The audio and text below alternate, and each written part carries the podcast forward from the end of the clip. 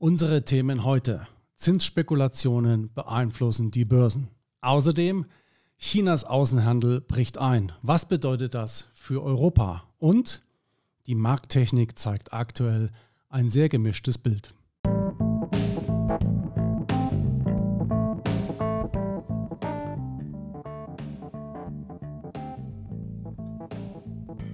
Ein freundliches Servus und herzlich willkommen zum DJE Podcast. Heute geht es zwar in vielen Podcasts um Geldanlage und Co., was aber oftmals fehlt, ist die sachliche Einordnung aus professioneller Sicht.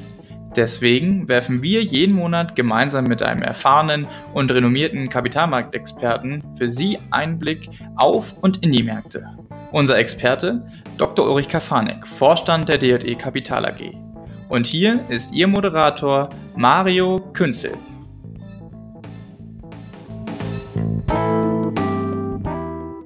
Herzlich willkommen zur Juli-Ausgabe des DoD Podcasts, meine sehr geehrten Damen und Herren.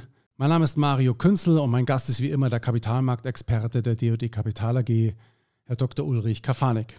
Herr Dr. Kafanek, ich begrüße Sie. Hallo, Herr Künzel, ich grüße Sie auch. Ja, steigen wir direkt ein in die erste Frage. Zinsspekulationen beeinflussen die Börsen. Ich habe so den Eindruck, Herr Dr. Gefanik, wenn positive Konjunkturdaten kommen, reagiert der Markt negativ, weil man davon ausgeht, dass die Federal Reserve weitere Zinsanhebungen durchführen wird und kommen auf der gleichen Seite rückläufige Inflationszahlen, dann steigen die Börsen, weil man wohl darauf spekuliert, dass die Federal Reserve die Zinsen die Zinsanhebung aussetzt oder vielleicht sogar die Zinsanhebung beendet. Wie viel Zinsspekulation haben wir denn Ihrer Meinung nach aktuell in den Aktienmärkten? Also ich würde sagen, die Beobachtung ist, ist richtig, aber auch nicht konsistent. Also manchmal haben wir auch gegenläufige Entwicklungen, also dass wir auch mal positive Entwicklungen äh, auf der Konjunkturseite haben und äh, die Kurse steigen. Also vielleicht, vielleicht ein bisschen überzeichnet die Aussage. Aber generell zum Thema Zinsspekulation finde ich schon sehr interessant, dass dort in den letzten Wochen eigentlich einiges rausgegangen ist. Also wir haben ja vor vier Wochen noch geglaubt oder fünf Wochen, dass wir eine Zinssenkung sehen in der amerikanischen Notenbank äh, in diesem Jahr. Das ist ziemlich ausgepreist, weil die Konjunktur doch noch einigermaßen hält. Und auch bei der EZB wird jetzt erwartet ein bis zwei und der Markt folgt jetzt sozusagen den, den Notenbanken in beiden Fällen. Vorher war es so, dass man eher gesagt hat, ja, die, die werden doch was machen äh, Richtung Ende des Jahres bereits eine Zinssenkung. Also insofern hat die Zinsspekulation definiert als die Erwartung äh, sinkender Zinsen der Notenbanken hat, hat eigentlich abgenommen. Ich glaube, das ist eine ganz äh, wichtige Erkenntnis, dass man sich jetzt als Marktteilnehmer äh, orientiert hat und arrangiert hat mit den höheren Zinsen, auch mit ein, zwei Leitzinserhöhungen noch und dann, dass sie bis Ende des Jahres konstant bleiben. Wenn das eingepreist wird, ist es eigentlich gar nicht schlecht. Also insofern würde ich sagen, wir haben weniger Zinsspekulation als vor fünf, sechs Wochen. Trotzdem ist die Zinspolitik ja ein Stück weit auch konjunkturabhängig. Also jetzt ähm, nicht bloß die Inflation im Fokus haben, sondern vielleicht auch mal die Konjunkturdaten. Und da würde ich gerne mal nach China schauen. Also wenn man jetzt sich anschaut, dass der Außenhandel, ich vielleicht übertreibe jetzt ein bisschen, aber doch einbricht. Die Import- und die Exportzahlen sind gegenüber dem Vorjahr deutlich rückläufig. Dann hat das ja Einfluss auf die Weltwirtschaft, aber im Besonderen auf das exportabhängige Europa. Und hier möchte ich im Fokus mal das äh, Deutschland stellen. Welchen Einfluss hat denn die Entwicklung in China einmal für die Weltwirtschaft, aber im Speziellen für Europa oder ganz explizit hier für Deutschland? Also es ist schon so, dass ähm, gerade die, die Export-Import-Daten, ähm, die haben schon, schon enttäuscht aus China, was ja praktisch eine doppelte Schwäche signalisiert. Einmal außerhalb von China, deswegen gehen die Exporte nicht mehr so gut und auch innerhalb von China, deswegen fallen die Importe. Das ist sozusagen schon, schon eine doppelte Schwäche. Andererseits gab es auch äh, überraschend äh, gute Daten. Die Industrieproduktion war jetzt 4,4 Prozent besser. Der letzte Datenpunkt, die Erwartung war 2,5. Und äh, man soll es jetzt auch nicht überbewerten. Also erst wenn mehrere äh, Monate hintereinander so eine Abschwächungstendenz ist, dann würde ich die als, als nachhaltig äh, interpretieren. Das zeigt oft, gerade in China, dass die Daten sehr volatil sind und das nächste Mal auch wieder äh, besser werden können. Das vielleicht grundsätzlich, aber sollte das weiter anhalten, dann ist es eine weitere äh, Indikation äh, für eine rückläufige Konjunktur, eigentlich für eine Weltkonjunktur, aber insbesondere in Europa. äh, kann, kann man eigentlich nur bestätigen. Äh, Europa ist sehr stark abhängig äh, von, von der Weltkonjunktur und damit würde sozusagen die ohnehin schon schwächelnde Konjunktur in der Eurozone nochmal einen Dämpfer bekommen. Das ist sicher nicht gut für die Ökonomie. Und für China ähm, ist es auch so, dass die Erwartung relativ hoch war ähm, zum Jahreswechsel, also ja, 22, 23 dass die Konjunktur durch die äh, Aufgabe der Null-Covid-Politik einen starken Rebound erlebt. Äh, und das ist offensichtlich nicht der Fall. Das heißt, die chinesischen Konsumer sind schon äh, verunsichert. Wir haben da auch sehr hohe Sparquoten, Richtung 30 Prozent.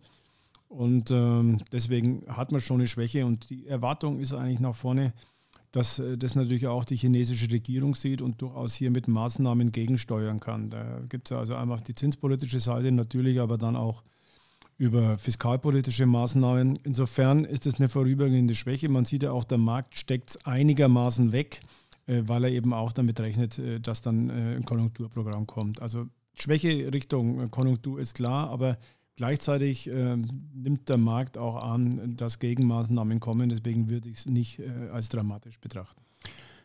Also ich versuche das mal bis dahin zusammenzufassen. Das heißt, äh, Sie sagen, es ist wichtig, das Zusammenspiel zwischen der monetären Seite, also sprich der Notenbankpolitik und der konjunkturellen Daten. Soweit, so gut. Jetzt müssen aber, um, damit die Börsen laufen, alle Marktteilnehmer die gleiche Ansicht haben. Wenn ich mir so die Markttechnik anschaue, da sehe ich aktuell so zwei Gesichter. Auf der einen Seite vor allem im amerikanischen Markt äh, sehen wir ja, dass der Markt nur von wenigen Aktien getragen wird.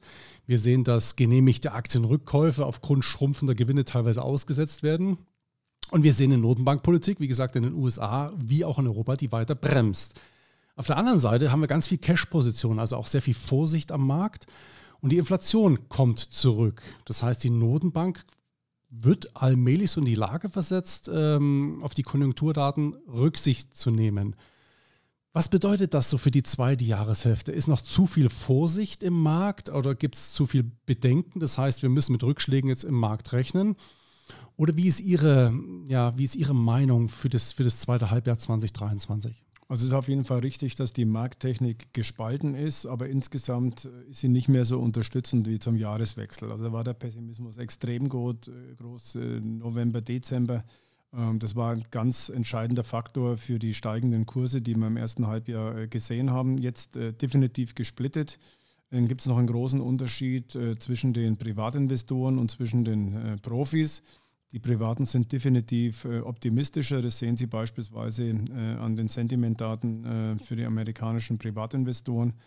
Aber auch gibt es relativ viel Spekulation in den von Ihnen schon erwähnten großen Aktien. Also die, die Call-Optionen, äh, also die Spekulation auf steigende Kurse sind da zum Teil auf dem Rekordniveau, aber eben nur in einer, in einer Handvoll Aktien.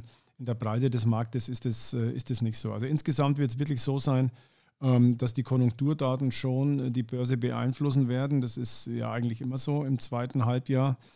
Und ähm, bin da auch nicht so pessimistisch, es sei denn, wir kriegen jetzt aufgrund der Bremspolitik der Notenbanken in Europa und den USA eine richtig starke oder noch stärkere Eintrübung der Konjunkturindikatoren. Also insbesondere in den USA. In Europa kann es eigentlich fast nicht mehr schlechter werden, soweit sind wir nach unten gekommen.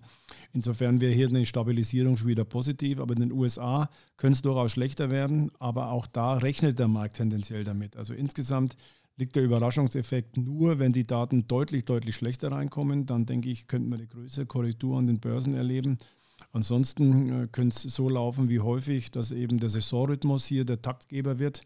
Wir haben ja so normalerweise ab, ab Mai bis in den Oktober hinein schwächere Kurse. Äh, war in dem Jahr nicht so. Ähm, Mai, Juni und dann äh, der Juli jetzt auch nochmal nach oben. Aber ich glaube, so Richtung August, September könnte es dann einfach nachlachendes Momentum geben. Also insofern eher, eher eine Korrektur erwarte ich da, leichte Abwärtsbewegung fürs zweite Halbjahr, aber dann vielleicht auch schon ab äh, November, Dezember wieder positiver Saisonrhythmus wieder besser, sodass die Indizes im Jahresverlauf vielleicht gar nicht allzu weit äh, ähm, um, um das schwanken, wo wir momentan sind. Das ist, glaube ich, ein relativ moderater Ausblick, aber große Risiken, äh, wie gesagt, nur wenn wir irgendwo abschwächende Konjunktur oder in, in, äh, Financial Event bekommen, also irgendwie eine Situation wie um Silicon Valley, dass da nochmal was reinkommt und dann die ganze Bankenlandschaft durcheinanderwirbelt in den USA. Wenn das vermieden werden kann, dann, dann denke ich, äh, wird es gar nicht so, so schlimm im zweiten Halbjahr. Also ich fasse das mal zusammen, Herr Dr. Gefahrnik, äh, wenn ich es richtig verstanden habe. Ja, man geht aktuell bei den Marktteilnehmern davon aus, dass wenn die Daten sich verschlechtern, dass die Notenbank gegensteuern wird. Und viele The Themen sind eingepreist, wenn jetzt nicht irgendwelche dramatischen The Themen passieren, wie zum Beispiel auf der Bankenseite. Oder ja, wir reden immer über den schwarzen Schwan. Manchmal passieren ja Dinge, die man gar nicht prognostizieren kann. Aber ich meine, ein Rückschlag ist mal ganz ehrlich unter uns, wäre ja auch nur gesund. Ich glaube, man sollte nicht davon ausgehen, dass das zweite Halbjahr so wie das erste Halbjahr weitergeht. Das kann man doch schon so sagen. Das, das ist sehr unwahrscheinlich. Da müssten sich sehr viele Dinge auf der positiven Seite äh, akkumulieren, was, was jetzt einfach sehr unwahrscheinlich ist. Also wir haben ja wirklich ganz solide Gewinne, hier zum Teil äh, 15 Prozent. Äh, der Nasdaq ist äh, schon über 25 Prozent im Plus. Also das erscheint mir wirklich äh, unwahrscheinlich, dass wir nochmal so eine positive Entwicklung in den nächsten sechs Monaten sehen wie in den ersten, äh, im ersten Halbjahr 2023. Also das sind doch tatsächlich vielleicht sogar etwas positivere Nachrichten, als es äh, ja aktuell in den Medien und in den Presseartikeln nachzulesen oder zu hören ist. Herr Dr. Gafanik, wie immer, vielen Dank für Ihre Zeit, für Ihre Ausführungen. Ich glaube, das war wieder ein sehr knackiges Update für unsere Zuhörerinnen und Zuhörer. Und Ihnen, meine Damen und Herren, sage ich vielen Dank für Ihre Zeit, für Ihr Interesse. Bleiben Sie gesund. Auf ein baldiges Wiederhören. Ihre DE Kapital AG.